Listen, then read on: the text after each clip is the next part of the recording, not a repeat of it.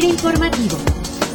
Este podcast es presentado por la Subdirección de Comunicación Institucional.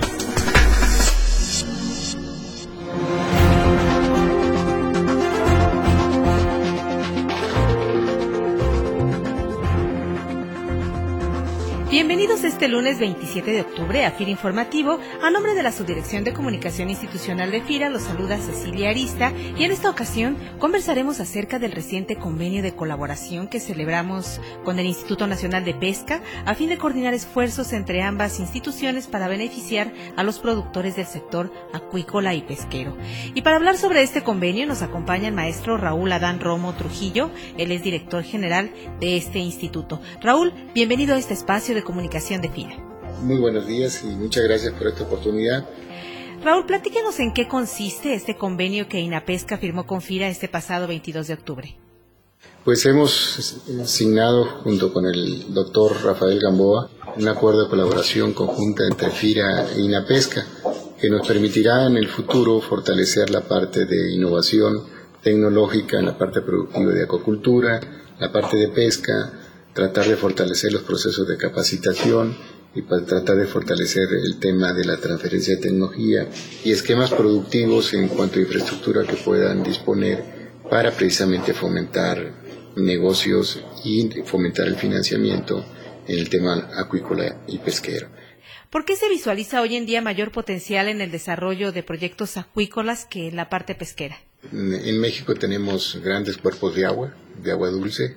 tenemos 6.500 kilómetros cuadrados de agua dulce en nuestro territorio mexicano, pero también tenemos 11.500 kilómetros de litoral, que significan espacios donde pudiéramos desarrollar la maricultura, donde podríamos cultivar en el mar o cultivar en agua dulce.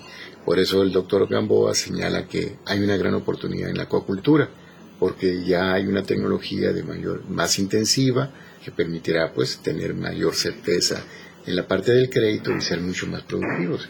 Te pongo el ejemplo de camarón. Una granja tipo de camarón tradicional te produce 3 toneladas por hectárea, en el mejor de los casos. Pero una granja altamente tecnificada, con invernadero, con reciclamiento de agua, con bioflocs, eh, una serie de tecnologías que podemos agregar, te puede producir hasta 30 toneladas. Entonces ahí donde está el tema y el crédito tiene que tener un factor muy importante porque las inversiones son bastante considerables. ¿Qué le pudiera decir a los compañeros que están en las diferentes oficinas de FIRA respecto a la importancia de promover el financiamiento de las actividades pesqueras y acuícolas del país?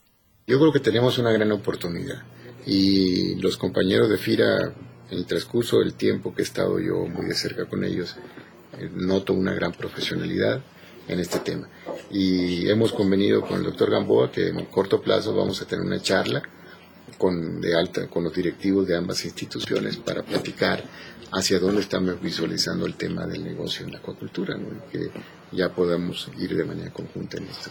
Esta es una gran oportunidad porque estamos haciendo alianza las instituciones que estamos generando el conocimiento, pero sobre todo las instituciones como FIRA, que puede apoyar para que el negocio se realice.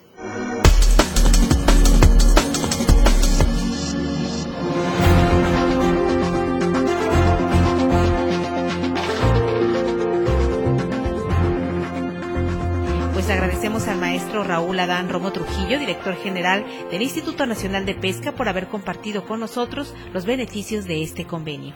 Muchas gracias por su participación. Un agradecimiento y un saludo a todos sus compañeros. Y a todos los compañeros y compañeras de la institución, seguimos invitándoles a participar con sus sugerencias y comentarios sobre el podcast a la cuenta de correo institucional sci.fira.gov.mx. Les recordamos también que tenemos solo hasta este miércoles para solicitar la adquisición de medallas conmemorativas del 60 aniversario de la institución, que pues representa sin duda un recuerdo significativo de la labor que cada uno de nosotros hacemos aquí en la institución.